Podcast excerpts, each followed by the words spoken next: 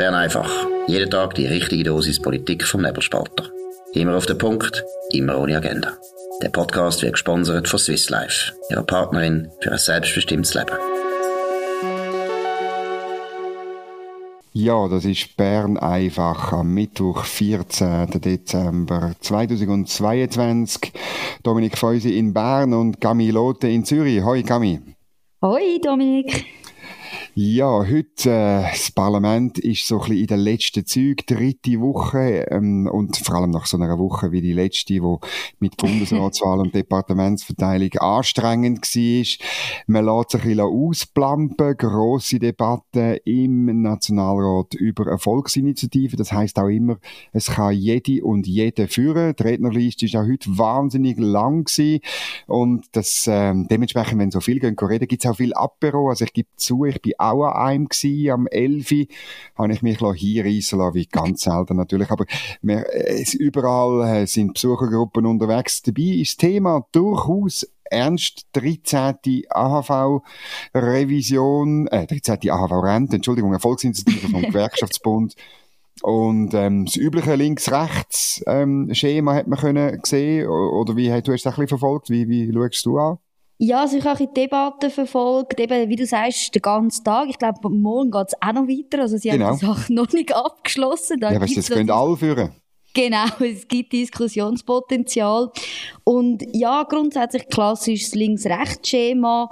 Ähm, ich habe eher das Gefühl gehabt, dass vor allem bei den bürgerlichen Rednern haben nachher die linken Redner einfach drauf drescht und eben ein bisschen auf die Moral oder einfach ein bisschen auf die Mitleidsnummer drückt, oder möchte man dann nichts für die, für die armen Rentner machen? Wie kann man eigentlich so herzlos sein und gegen die Initiative sein? Ich habe es ein bisschen anstrengend gefunden heute Morgen, muss ich sagen.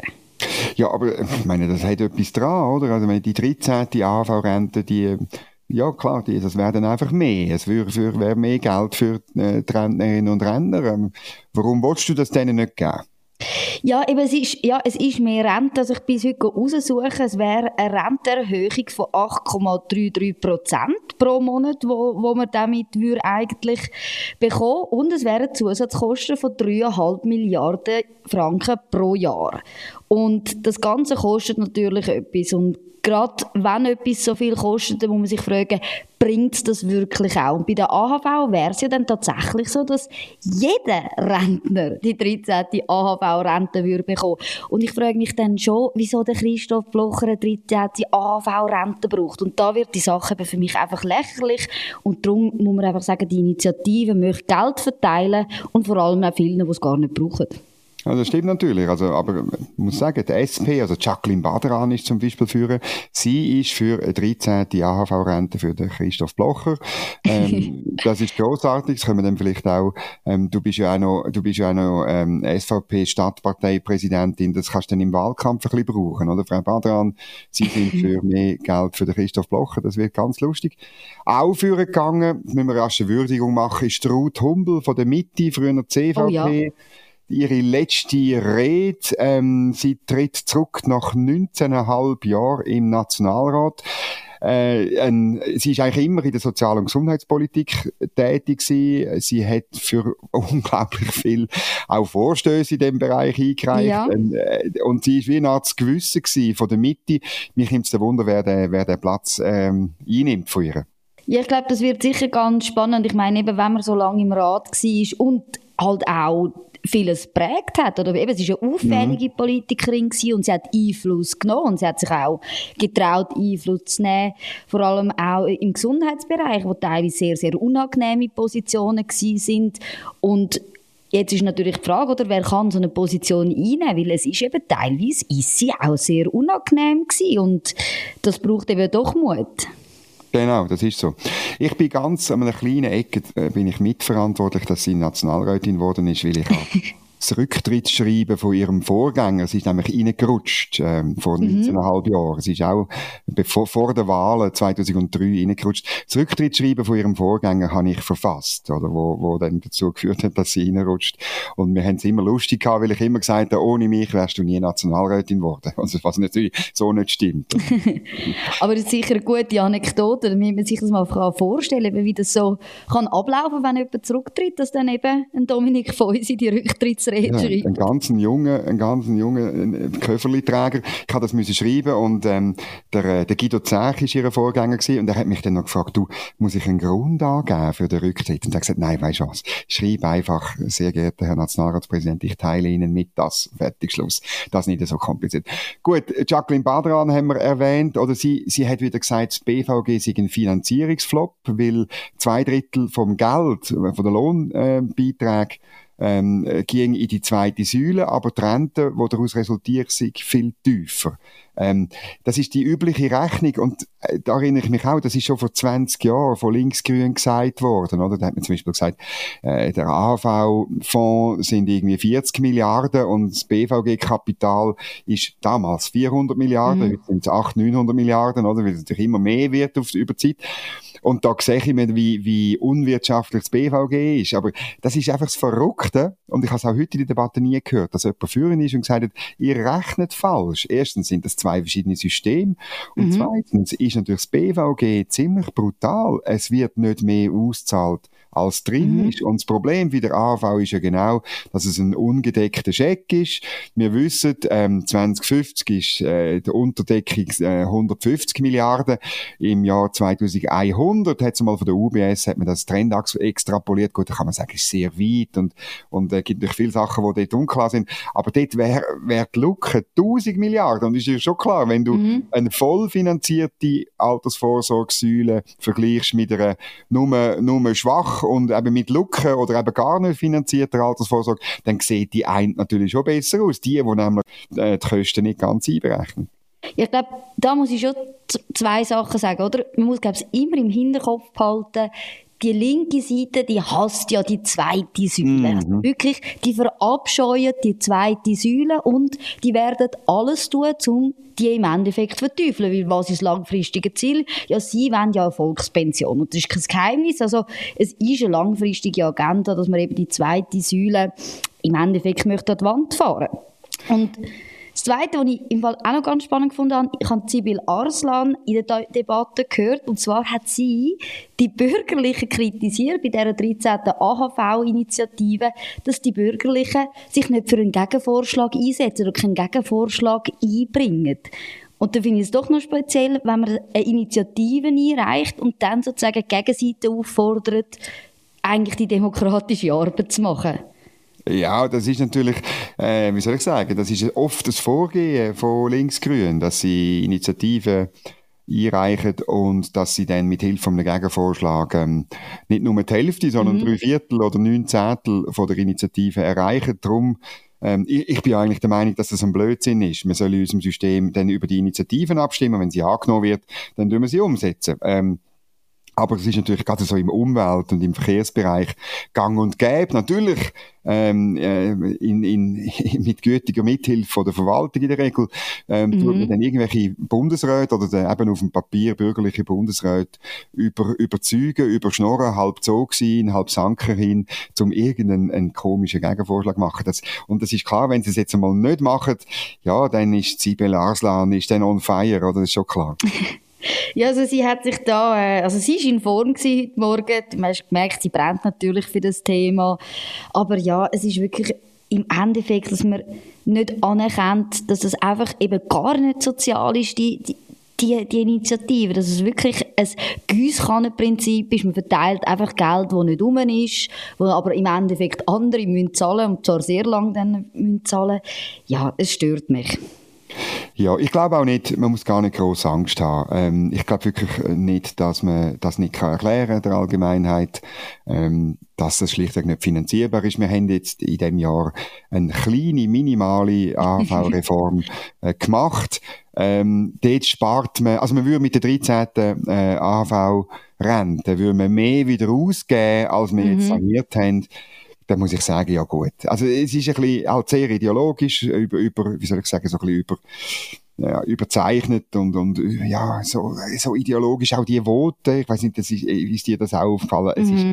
eine richtige Ideologieschlacht und es, es beelendet einem ein bisschen, weil ich irgendwie finde, äh, komm, schaut einfach Zahlen an, schaut Fakten an, klar denken und ich habe wirklich das Gefühl, es ist ein Schaulaufen von den Ideologinnen und Ideologen. Ähm, es hat auch bei der SP Leute, die, wenn mit einer redest, sagen sie, ja, ja, wir wissen schon.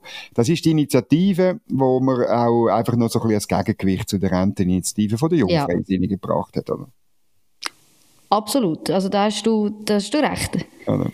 Gut, ähm, jetzt müssen wir zu einem anderen Thema gehen. Äh, es ist ein bisschen lokal, aber ich finde eben, es steht für sehr viel mehr. In Bühl, Kanton Freiburg, wird äh, die Rolex eine, eine neue Fabrik äh, bauen mit 2000 Arbeitsplätzen. Und man hat müssen das Gelände, wo die Fabrik soll entstehen, hat man müssen ähm, äh, letztlich überschreiben, verkaufen, äh, der Rolex. Und das ist diskutiert worden von der Bevölkerung. Äh, es geht um eine, riesige Fabrik eigentlich mhm. äh, ähm, und 15 Fußballfelder. Ab 2029 soll man dort äh, Uhren produzieren. Und Rolex hat ja immer Mühe. Die, die Nachfrage ist ja immer viel größer als, äh, als Angebot. Darum ist eigentlich, finde ich gut, wenn sie da noch mehr Kapazitäten bauen. Aber das Interessante, es ist durchgekommen, Good News, oder? Aber das Interessante ja. sind die Grünen, also Sibel Arslan, ähm, Kollegen, die haben äh, sich gewehrt als einzige, muss man auch sagen. Also die SP offenbar, wo es in auch gibt, äh, hat da nichts oder nicht viel gesagt. Aber wirklich die Grünen sind dagegen gewesen, und zwar mit der Begründung, also es ist ganz schlimm, also die Rolex tut weder nachhaltige noch lebensnotwendige Güter produzieren, darum sieht das alles nicht nötig. Ich finde das, äh, also das erste ist einfach falsch. Also wer, ich habe keine Rolex, muss ich sagen, aber ähm, die, die eine haben, die sagen mir, das ist ein äußerst nachhaltiges Produkt. Mhm. Also das kaufst du nicht nur für dich, sondern für, für deine Nachkommen ebenfalls und lebensnotwendig. Ich muss einfach sagen, gut, wenn ihr nur lebensnotwendige Güter wollt, haben, ja, dann, das ist halt wieder mal der Beweis, ich komme mit dem Wort äh, von Markus Somm, Steinzeitpartei, kommt einem einfach Sinn, oder? Ja, ich habe Steinzeit denken notiert. Okay. Genau. als, äh, als äh, Schlussstichwort eigentlich zu dieser Ausführung. Es ist wirklich so, also ich meine, der Gedanke schon nur, dass anscheinend nur Produkte legitimiert sind auf unserem Markt, die eben nachhaltig sind und lebensnotwendig. Das ist wirklich es ist ein Steinzeitdenken und ich weiß nicht, ob die Grünen das Gefühl haben, dass sie jetzt die neue Marktaufsicht sind, wo das wird regulieren ja. und uns erklären, welche Produkte dürfen wir denn kaufen und welche nicht. Und was ich doch ein bisschen lachen mit dem lebensnotwendig, weil wenn ich heute so in die Medienmitteilung beim Bund durchgeschaut habe, ähm, kommt doch ab und zu wieder mal Strommangellage und da muss ich sagen, wenn wir keinen Strom mehr haben, ist vielleicht so eine analoge Uhr gar nicht so schlecht. Das ist super. Aber die Grünen finden auch Strom ja nicht lebensnotwendig, oder? Ich meine, es ist, äh, es ist, nein. Und dann, und was sie aber, was sie aber lebensnotwendig finden, sind Nachtzüge, oder? Und ich mhm. habe jetzt gerade gelesen, die haben ja, weißt, die haben ja schon die ganze Zeit, es gibt in jeder Session irgendeinen Nachtzugvorstoß. Aber sind ja, also für die Grünen ist das wirklich lebensnotwendig, glaube ich. Also die, die, ähm, ich weiß von einer grünen Nationalrätin, die verdonnert ihren Mann äh, dazu, dass sie immer mit dem Nachtzug in die Ferien. Und es ist schon klar, dass sie sich dann einsetzt, dass man, dass man nicht nur auf Wien fahren kann. Nicht gegen Wien, wunderschöne Stadt, aber du kannst nicht immer auf Wien, oder?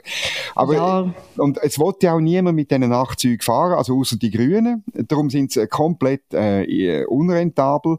Ähm, aber man will sie jetzt, also man hat wirklich im Parlament, auch dort, weißt du, in dieser Klima-Euphorie, ich glaube 2019 oder so, sind sogar mhm. FDPler plötzlich dafür gewesen, äh, die Mitte sowieso, äh, dafür gewesen, dass ähm, die Nachtzüge wieder müssen hoch subventioniert werden, damit die Grünen lebensnotwendig irgendwo können rumrösseln. Äh, zweimal im Jahr, mehr machen sie dann nicht. Nein, ich meine, das ist einfach völlig schräg. Man tust am Schluss tust die eigenen Lebensnotwendigkeiten auf die ganze Schweiz ähm, extrapolieren. Das hat sehr viel mit Macht, sehr viel mit Bevormundung und nichts mit einer liberalen Gesellschaft zu tun. Ja, vor allem, es ist auch eben so die eigene Moral, die man hat, oder? Der Staat muss meine Lebensweise finanzieren, die ich für richtig halte, was ich für lebensnotwendig halte. Und amix sieht man vielleicht auch so in die Schweiz Perspektive, oder? Wir sind uns an einen, an einen sehr, sehr guten ÖV gewöhnt. Ähm, ich glaube, wenn wir da Leute haben, die öfters nach Deutschland fahren, ähm, bei den Deutschen sieht das ganz anders aus mit dem ÖV. Da wird man öfters noch am Perron stehen gelassen. Und es ist vielleicht auch so ein bisschen ein Wunschdenken, dass man so ein extrem attraktives Nachtzugnetz kann haben kann, das dann auch genutzt wird und dann zu einem gewissen Punkt rentabel ist. Mit dieser Frage will man sich ja nicht auseinandersetzen, sondern man sagt einfach, es ist jetzt moralisch botten aufgrund vom Klimawandel, dass wir das Nachtnetz haben. Und das, das stört mich, das Moralische über allem. Und das auch bei der Rolex jetzt. Das, ist das moralisch Überhabene dass man den anderen möchte sagen, was gut oder was schlecht für sie ist. Und da möchte ich doch einfach erinnern, oder? Ist, Rolex investiert dort Milliarden, das sind Arbeitsplätze, mhm. ich glaube 2000. Da sollen wir doch mal diesen Leuten, die dort eine Arbeitsstelle finden, sagen, nein, ich finde deinen Job unwichtig, weil du produzierst zwar ein ein, ein Kunstwerk, aber es ist nicht nachhaltig und nicht lebensnotwendig, darum solltest du diesen Job nicht haben. Ich finde das sehr fragwürdig. Es ist einfach wirklich, man muss es auch, auch das äh, muss man dann im Wahlkampf wieder ein bisschen erzählen, oder? Ich meine, man muss wirklich, wer grün wählt, wählt eine Partei, wo letztlich ähm, die totale Bevormundung in allen Lebensbereichen von natürlichen Personen, von juristischen Personen, du sagst es richtig, auch von diesen Arbeitnehmerinnen und Arbeitnehmern vorhat, ähm, ja, das kann man gut finden oder schlecht. Ich meine, wirklich, ich meine, es ist komplett absurd. Äh, Rolex ist ein, ein, ein riesiger Botschafter für das Land und wir brauchen, wir sind froh um jede Firma, wo so Stellen schafft, wo dann auch wieder Steuern zahlt, wo, ja, wo Familie ernährt am Schluss äh, und die Familie klar, die, die verdienen gut, ähm, das ist, das ist ja eine ein hochlukrative Firma, das sind, das sind gut zahlte Stellen und die, es ist natürlich das Problem, dass die nicht nur vegan nachher kaufen. Also vielleicht hätte man müssen sagen, ja gut, die dürfen die Fabrik, aber alle Angestellten müssen nur noch vegane Plätzchen und so. Vielleicht hat man dann die Grünen im Büll können überzeugen, oder? Ja, also ich glaube, überzeugen hat, sie sollen die, was habe ich, ich habe nachgelesen, 31,4 Millionen hat Rolex zahlt für den Land Kauf. Und ich glaube eben, das sind, das sind eben, das sind Steuergelder und wir wissen ja, also, dass gerade die Linken am besten dran sind, das Geld von anderen auszugeben. Also die Grünen sollten sich eigentlich freuen. Es ist nämlich wieder mehr im Topf drin, wo man kann ausgeben kann. Ja, das ist so. Also man kann dann mit dem Geld, äh, wo, wo die Stadt Bühl bekommen hat, eben kann man zum Beispiel vegane Veloweg und Black Lives Matter Tramlinie oder so finanzieren. Das ist, äh, das ist gut. Und das bringt uns ähm, äh, zum nächsten Thema, nämlich der Cambridge Dictionary. Für äh, die, die es nicht wissen, das ist das wichtigste sprachliche Kodifizierungswerk für Englisch. Mhm. Ähm, hat äh, die, die haben die Definition von Woman, also von Frau, haben sie updated. Ähm, du bist da äh, gut informiert. Wie, was ist jetzt neu auch noch eine Frau? Ja, also eben, das ist, es ist schon vor, vor ein paar Monaten passiert, aber es ist erst irgendwie, die haben das klammheimlich irgendwie gemacht. Die haben nicht gedacht, das sei wichtig, dass man da eine Medienmitteilung verschickt, sondern die haben das einfach geändert. Und jetzt hat man zwar noch die, die, die alte Version drin, wo steht, ja, eine Frau, das ist an adult female human being. Neu aber kommt dazu, und jetzt muss ich wirklich meine Notizen holen, weil es ist... Äh, es geht um Wörter. Ja, es geht um Wörter. Ein, zusätzlich steht eben auch dort, an adult who lives and identifies as female, um, through they may have been, though they may have been said to have different sex at birth. Ja, also es yes, geht um es geht. Trans. Es geht, ja. Genau, es ist eine inklusive ja, inklusive Definition, also nicht nur biologische Frauen in dem Sinn sind Frauen, sondern auch Menschen, die sich einfach als Frauen identifizieren und wo man bei der Geburt gesagt hat, sie sind keine biologischen Frauen. Genau, das ist also sind Frauen im Körper von einem Mann sozusagen. Genau. Und da hat man natürlich bei diesen Wörterbüchern haben wir doch immer so die, die Beispielsätze, damit man weiß, mhm. wie tut man das anwenden oder was ist definitiv, wie, wie ist das in einem Satz. Mhm. Und jetzt haben sie ja natürlich müssen einen Satz dazufügen wegen dieser Definition. Okay. Und ich wollte gerne ein Beispiel vorlesen. Jetzt steht dort, she was the first trans woman elected to national office. Das ist der Beispielsatz für die neue Definition. Mhm. Und ja gut, sagen, wenn Transwoman steht, dann weiß man ja, dass mhm. es eigentlich keine biologische Frau ist, sondern ein biologischer Mann, der sich jetzt als Frau identifiziert. Das ist okay, oder? Ähm, genau, ja. aber das ist ja spannend. Das widerspricht ja eigentlich ihrer Definition. Mhm. Ja, wahrscheinlich gibt es, wenn jetzt das auskommt, einen riesen Aufstand. Aber mit dem habe ich auch wirklich kein Problem. Es ist, äh, ich weiß, eine Transfrau eben ist äh, letztlich ein, ein, äh, ein, eine Person, die sich als Frau identifiziert im Körper von einem Mann. Von einem Mann. Und, mhm. ja. Und hat es noch weitere Beispiele? Ja, also sie haben dann einfach das Gleiche bei den Männern auch gemacht. Ähm, das, ist, das ist klar, dort haben die das ähm, natürlich auch angepasst. Das wäre ja, wär ja nicht fair gewesen, wenn wir das äh, ja. nur bei den Frauen gemacht haben. Aber jetzt kann ich gerade mal schauen, was wir da bei den Männern hatten. Ähm, Ah, das ist auch sehr gut. Bei den Männern steht das Beispielsatz, Their doctor encouraged them to live as a man for a while before undergoing surgical transition. Okay. Das ist ja. der Beispielsatz bei der Definition von Mann. Ja. Weißt du, ich habe ein bisschen, ähm, ja, also ich bin ja, ich bin ja einmal Mann im Körper von einer Frau. Und zwar, bevor ich auf die Welt gekommen bin. Bei meiner Mutter, oder? Also darum, ja, ja darum kann ich das wirklich, ich kann das verstehen, oder? Und ja, es ist jetzt halt so, es ist jetzt auf Englisch, können wir das so schreiben. Nein, es ist die ganze, die, die, die ganze Bewegung, ähm, sie probiert ja immer noch, und auch, auch jetzt da die Veränderung vom Cambridge Dictionary, probiert letztlich etwas anzuschreiben, anzudefinieren, ähm, wo es nicht gibt, nämlich, dass es biologisch halt so ist, wie es biologisch ist. Alles andere, muss ich sagen, ist, ich habe überhaupt kein Problem.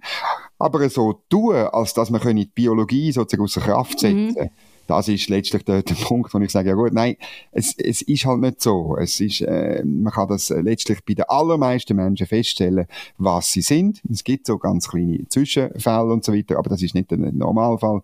Und ähm, was dann später die sich identifizieren, das soll jeder nach seiner Fasson glücklich werden, aber er soll mich nicht behelligen, dass ich plötzlich das Gefühl habe, jemand, der biologisch ein Mann ist, ist, ist dann biologisch eine Frau. Das geht leider nicht, da kann man noch so viel operieren.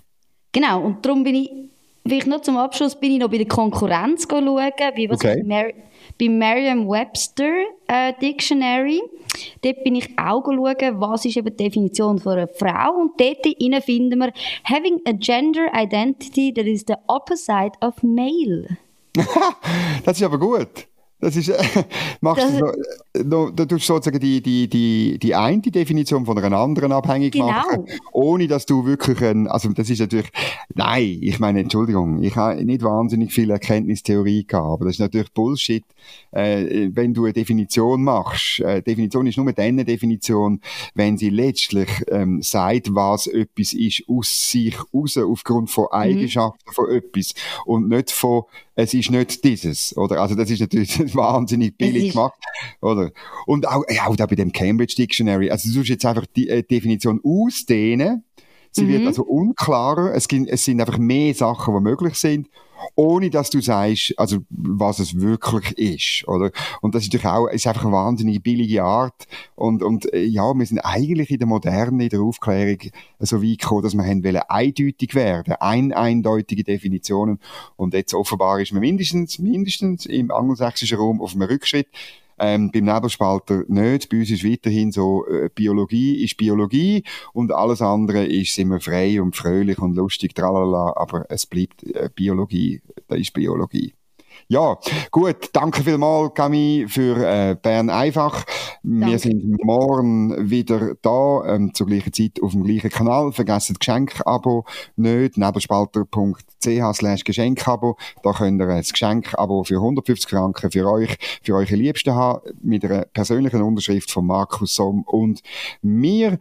Und ansonsten hoffe ich, dass ihr wieder zulässt beim am schnellsten wachsenden bürgerlich-liberalen Podcast von der Schweiz. Es muss sich niemand entschuldigen, dass er nicht links ist. Wir sind die Mehrheit in dem Land. Wir haben die guten Argumente. Wir haben Moral auf unserer Seite. Wir haben Fakten auf unserer Seite.